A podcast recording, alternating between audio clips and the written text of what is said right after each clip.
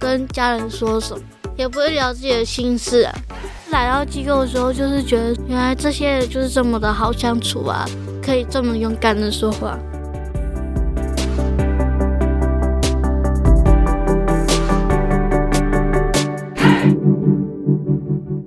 Hello，我是善慈。窝是什么东西？自立好窝，成就好我。这个频道由 CCSA 中华育儿机构儿童关怀协会企划录制，邀请你看见施加尔的成长路。今天我们要继续听听小英高一接受了紧急安置，辗转又来到少年之家后的生活，也听听小英心中的心愿和梦想。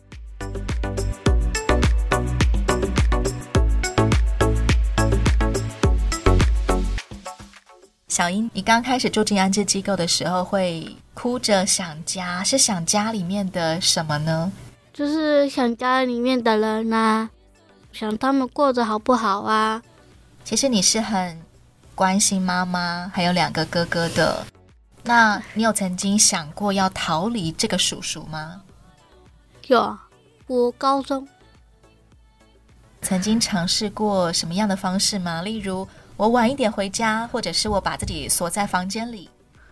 都没有尝试过，然后就直接这样子离开了，这样也是挺好的，因为毕竟我逃脱了那个家。你会害怕叔叔得知之后发脾气打妈妈吗？那时候是有点害怕了，可后面想就好像也还好。住进安置机构后，你过了多久才第一次见到妈妈跟那个叔叔？嗯，一个月还是两个月吧。那个会面，我有点忘记了。他们过了一两个月之后才看到小英，他们说什么？他们就给我东西吃啊，然后他说我们过得很好啊之类的。叫你不要担心。对，这个叔叔没有生气吗？没有，那接下来开始了官司诉讼的过程，你大概上法庭多少次啊？数不清了吧？总共下来开了三年、四年多了。我什么时候进安置的我都忘记了，但我知道我是高一进来的。那个欺负你的叔叔有被判刑吗？有最后他被判，四年，这个判决结果你满意吗？我觉得有被关就好了，至少有被关。妈妈对这个判决结果，他觉得说判决了啊，他要被关了，那我就要回去照顾妈妈。妈妈觉得既然欺负你的人不在了，那你离开安置机构之后就可以回到家跟他们一起住了。对，那那个判决结果下来也是十一、十二月的事情了。自从官司开始，也就代表妈妈终于得知了你被她的男朋友欺负的事。妈妈有对你表示过什么吗？没有，完全不提这件事情，对，妈妈也不会抗议让她的男朋友去坐牢。他就说啊，现在你满意了吼，他就跟我这样说，有点酸。除此之外，妈妈绝口不提你告这个叔叔的所有事情。嘿，他还是会私下问我说：“啊，你还会告吗妈妈有期待你不要再告吗？？”有，那你的回应是我直接跟他说不会。你其实并没有想要妈妈难过。对，你知道这个叔叔去坐牢会让妈妈难过吗？嗯，知道。小时候你会担心妈妈失去这个男朋友可能会崩溃吗？会知道，官司整个过程当中，你有在见过妈妈情绪不稳吗？没有，就是还好，很一般妈妈也冷静的接受了这个结果。的。小英从高一住进安置机构，一直到十八岁离院，总共在安置机构里面住了差不多将近三年的时间。差不多吧，你喜欢这一段住在安置机构里的生活吗？很喜欢啊。啊、其实几年至上个月完之后，我又进到一个稳定的少年之家，在那边一待就是待了三年多。其实那边人都很好，像张福岛啊，或者杨福岛。杨福岛就是那个张导的老婆啊，我都称他们是张导或是杨导，都这样叫他们好气派的头衔哦， 张导、杨导，主任嘛，主任。然后张敬义牧师嘛，然后我都会叫他张导。这些张导、杨导会对小英说什么呢？杨导是会煮东西给我吃的，就会煮很多好料的给我们吃。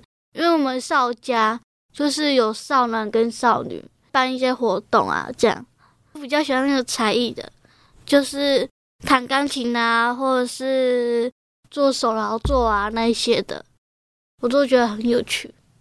你在进到少年之家以前就学过钢琴吗？嗯，学过几次，进到少年之家之后，发现又有钢琴课可以学习了。对啊好开心，在那三年里面，有没有什么印象深刻的事情？嗯，有一年我们去受洗，因为我想说再受洗第二次，因为我受洗两次了，小时候你有去过教会，嗯嗯。在少年之家，大家礼拜天会一起去教堂。礼拜六，然后礼拜五是张牧师来带领。这个少年之家本身是基督教的少年之家吗？对啊，叫做少年基督根生团契。那里总共有多少个少男少女？少男有很多个啊，少女就只有八个，你跟大家都相处的很好吗？对啊，很好。很快又交到了一群好朋友。对啊，大家平常最喜欢一起做什么？他们跳抖音啊，看抖音啊，然后一起打扑克牌之类的。你在里面完成你的高中学业吗？对，住进少林之家的时候，开始慢慢的想说要好像哪一间比较相似，转学，因为读到桃园农工，所以每一天搭校车去上学吗？坐公车，因为离旧少家很近。住进少年之家是一个全新的团体，而你要转学去就读新的高中，也是一群陌生的人。对，你比较喜欢哪个地方？还是两个地方你都适应的非常快？我觉得都适应的非常快，你的人缘很好耶，还好啦，你不会害怕陌生人。会啦，刚开始会有点害羞。只要别人跟我主动说话，我就会说话了。你说，其实你在十八岁以后，你的性格才开始有改变的，从内向变外向，从害羞变活泼。那你觉得十八岁以前的你为什么会比较内向、比较害羞呢？就可能以前家庭嘛，然后就会让我内向啊，然后不敢表达自己的需求。以前在家里面，如果表达我想要什么，会有什么下场？也不会有什么下场，就是他们人很可怕。家里的人对，那是以前啦、啊，现在的话就是没有感觉。十八岁以后，你发现学校里的人对你很好，少年之家里的人也对你很好。对啊，整个就是来到机构的时候，就是觉得说，原来这些人就是这么的好相处啊，可以这么勇敢的说话。你曾经勇敢的说过什么？嗯、也没有什么啦。以前小英在家里面可能是很沉默的，不太讲话的。不会跟家人说什么，也不会聊自己的心事啊，都不会，都不会。因为家里面的氛围并不是欢迎小英分享心事的。可能太害怕了。在少年之家里面，你说你还去参加教会的聚会，接受受洗，这是为什么呢？因为想再受洗第二次，就想说重新开始嘛。对你来说是一个重新出发的概念。对对，那你对基督信仰的想法是什么？多祷告，多祷告。我会祷告我自己发生了什么事情啊，然后就需要帮忙啊，这样这样。请上帝来帮助你现在遇到的事情。对对对，可以为妈妈祷告，为妈妈祷告什么呢？就是她的身体啊，希望上帝可以让妈妈的身体变得比较健康，可以稳定一点，不要太痛。对，其实你心里面隐隐约约知道，妈妈对于你受的伤有一点睁一只眼闭一只眼的态度。那你对于妈妈这样子的态度，有曾经埋怨过吗？有啊，埋怨过，怎么都不相信我这样的。然后后面就觉得还好，因为我觉得过了就算了吧，就想要过了就算了吧。其实你并不想要计较，对，也没有计较了，这个就是小事而已。心里还是会那个控制自己说不要自己想那么多。你希望自己不要越想越负面。对呢，心里面就很多那种小剧场啊，然后就很多小剧场在讲话，就是说就不要想那么多，就是正常就好，把这件事情就过了吧。你在想很多的时候，是指想什么呢？想那些过去的那些遭遇啊，然后不然就是想到说哦，自己为什么一定要输？想到这些，然后啊，我就会自己克制自己说不要想这么多。当脑海当中不断浮现出自己以前怎么样的被欺负，还有自从我报警之后发生了一连串的事情的时候，你发现自己越想，好像会被这些负面的事情抓住。对这个时候，你就会刻意的告诉自己要放手，先 stop 暂停，不要再继续想下去，然后就是做别的事情这样。转移注意力。对，这其实是你疗愈自己的一种方式吗？算是吧。这个时候你会去做什么？玩一下手机，转移一下注意力，很快那些负面想法就会。消散对对对，如果今天那个叔叔都没有被判刑的话，你觉得怎么样？就继续上诉，继续上诉。你的上诉本来就是为了要让这个叔叔能够被判刑。对，那你会觉得妈妈失去这个男朋友好像有点可怜吗？不会，今天到觉得还好。你觉得妈妈其实是 OK 的？对啊，他有哥哥嘛。妈妈其实只要有人陪就好了。嗯，离开安置机构，小英自己一个人生活已经过了多久呢？我是直接来到智力宿舍，CCSA。十八岁的时候离开原本的少年之家，就认识了 CCSA 中华育幼机构儿童关怀协会，衔接住进了 CCSA 的自立宿舍。 Yes，自立宿舍住起来怎么样？呃，那里就真的蛮自立的，自己煮饭啊，自己煮菜啊，然后还是会有一些活动啊啦、基本上都是自己来，对，不会规定你早上要做什么，下午要做什么，晚上要做什么。对，自立生活还有一个很重要的关键，就是必须要找一份工作来养活自己。对。小英那个时候怎么样找第一份工作？我在进自己宿舍之前呢，有一份工作啊，我那时候刚好在我前一个机构工作，就是少年之家里面，是对，做什么样的内容？做面包啊，然后义卖商品啊那一类的。嗯你的工作都有办法维持你的生活支出吗？都有办法，我会自己想办法。你有想过要去考什么样子的证照，或者是去什么样的学校进修吗？保姆，你想要成为一个保姆，对为什么？自己也喜欢小孩子，然后想要考这个证照的原因，就是因为不想要让那些小孩遭遇到一样的自己的情况。现在的小英已经二十一岁了，如果有机会让你来拯救从前的自己的话，你会想要在自己几岁的时候伸出援手呢？嗯，国中吧，国中吧，你会想要对国中的小英说些什么？不要不敢说啊，不要不敢说，你要勇敢的说。你想要鼓励国中生的自己勇敢的说出来。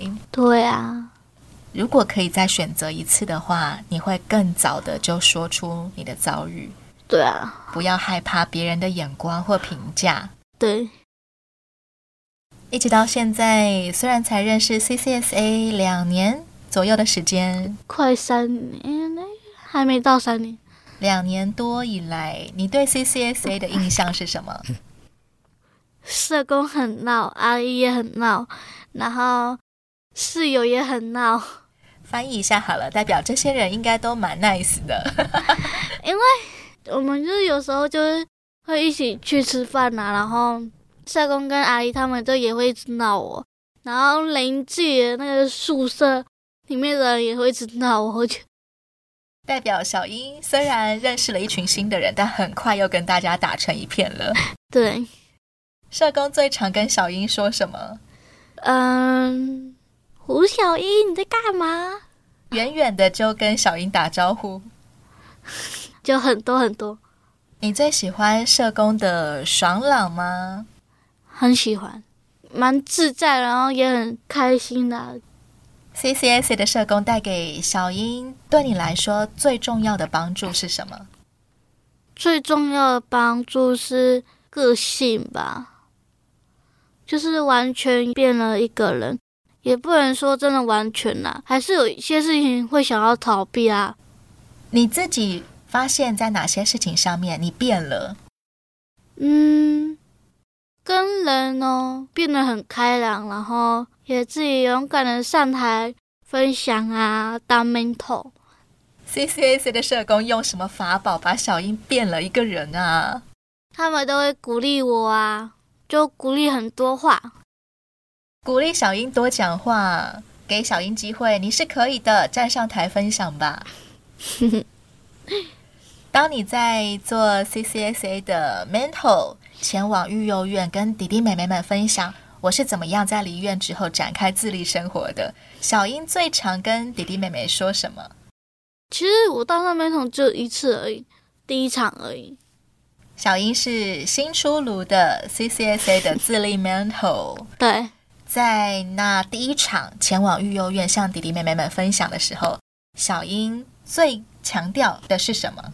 强调的是金钱、赚钱吗？存钱，存钱很重要。对，存钱规划，然后自立钱的规划，小英怎么样规划自己的存钱方案呢？就是手机费预计花多少，然后生活用品费预计花多少，娱乐费预计花多少，餐费预计花多少。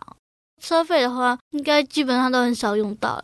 我基本上都是悠游卡，前一个机构就会每天就是要写收支表，然后后来要我自己的时候，就列下来一个目标啊，说什么你预计会花多少啊，然后我就大概预算。离开育幼院之后，家里人有希望小英搬回家住吗？有，有但你没有搬回去。没有？我不想回去，因为我觉得还是有点害怕。只要走进那个房子，就会有一种害怕的感觉，对，是因为会牵连到一些以前被欺负的记忆。嗯嗯，对。像前阵子跟哥哥他们吵架，过没几天，妈妈打电话来，我以为她说要干嘛，然后她就叫我接一下，因为我想说她不是要睡觉了吗？然后她叫我接一下了哦，没想到是那那叔叔就说：“哎、你到底要不要回家了？”那个叔叔现在还在你们家对，他就等，他就是现在就是要等着被关。哦，还没有真的执行对，坐牢四年的这个法令。对对对对，所以你真的很有理由不要回到那个家呀。对啊，那大哥会指责你，嗯，还是会啦。现在就是没有再联络了，然后连跟二哥好像就不知道为什么就也没有再联络，他可能在上班吧，跟妈妈还是有跟妈妈聊天啦、然后也没有跟叔叔聊天了。他们也把我踢出那个之前有一个家庭群组，把我踢出去了。你会难过吗？我不会难过，我觉得你真的是变得健康，也变得坚强，变得勇敢，也变得自信。对呀、你现在对你自己的人生有什么样子的期待呢？期待我真的可以去考一个大学，然后半工半读，然后期待说我可以真的考到证照。朝自己的梦想出发。对，自立以来，你有遇到过什么难关或挫折吗？妈妈刚生病那几年，就是常常回家。那个时候你已经住在 CCS 的自立宿舍了，对，妈妈罹癌，对你对常对，常必须要回到家照顾她。呃，医院啊，医院住院，因为她有化疗，这样。前往医院照顾妈妈的起居，嗯嗯，但是有可能会遇到那个叔叔，还是会遇到。你有下意识的想要避开他吗？有啊，尽量不要单独，如果一群人的话，勉强可以。对，勉强还可以勉强啦。你选择去医院照顾妈妈，而不是在妈妈回到家的时候照顾她，也是因为有那个叔叔在的关系。嗯，公开场合会比较安全。对，你做了很聪明的决定，耶， 不失想要照顾妈妈的心，但同时又懂得保护自己。至今为止，你对自己的成长最有成就感的部分是什么？今年呢，我考到驾照了，汽车驾照的哦，是这个。哇，你考到汽车驾照了！对，啊，考这个驾照是为了要进来我考不到那个机车驾照，然后社工又想说，刚好可以顺便一起考，然后他就问我说要不要一起考汽车驾照，然后我说哦好啊，一起考。你没有机车驾照，就直接考到了汽车驾照，对啊，那代表你现在可以骑最轻量的机车了，恭喜耶！发现自己其实是可以做到一些很了不起的事的，你其实很开心。对啊，而且汽车驾照我考了两次，第一次真的蛮意外的，因为我机车驾照的学科都没过，汽车驾照的学科进来都过了。不可思议的奇迹，对，然后数科卡在那个 S 型的道路，好像是压到关。小英说过，其实以前成长过程当中，你的学习是比同龄的人还要慢的。其实很快啦，自从考到汽车驾照之后，你的自信心也提升了吗？对于我是可以考到一些证照的。对啊，我之前也有考到烘焙丙级证照了。其实你能够做的事情很多耶。有了这些成就感之后，你会怎么样鼓励自己继续向前走呢？嗯，就相信自己可以啊。相信自己，我可以的。对，最后要问问小英，现在你已经出社会了，正在努力工作，也正在朝人生的目标出发。你希望社会大众怎么样对待像你一样的自立少女呢？嗯，就跟宿舍里面的人一样很疯，然后也很开朗，也很开放。只要人们很快的、热情的对待你，其实你也会很快的展现出你的热情。对，所以陌不陌生人就没有那么重要了，大家很快都可以打成一片。对，亲爱的朋友，如果你也听到小英的分享，我想对于那些陌生的、正在为生活努力打拼的青少年，你会懂得该怎么做，就是不要另眼看待，把他们当成自己人，就好像好久不见的老朋友一样。嗨，小英，你在做什么？ 我想这样子，其实彼此那种陌生感、冷漠感就会消退很多。欢迎你上到 CCSA 中华育幼机构儿童关怀协会的网站，你会找到各种与我们联系的方式。CCSA 有三大服务方向：给一个窝，补助他们生活住宿；许一个梦，支持他们就学就业；疗一些伤，陪伴他们看见曙光。欢迎企业公司来电跟我们讨论如何帮助失家儿衔接自立生活。我是善慈，欢迎订阅追踪窝是什么东西，自立好窝，成就好我。今天谢谢小英。谢谢大家。也请小英给正在收听的朋友一句祝福的话好吗？好，祝大家新的一年都能够有自己的目标，然后都能够每天都过得很快乐。好，谢谢大家。新的人生，新的开始，一切都平平安安、顺顺利利。对，谢谢小英，谢谢大家，谢谢，我们下回再见喽。拜拜。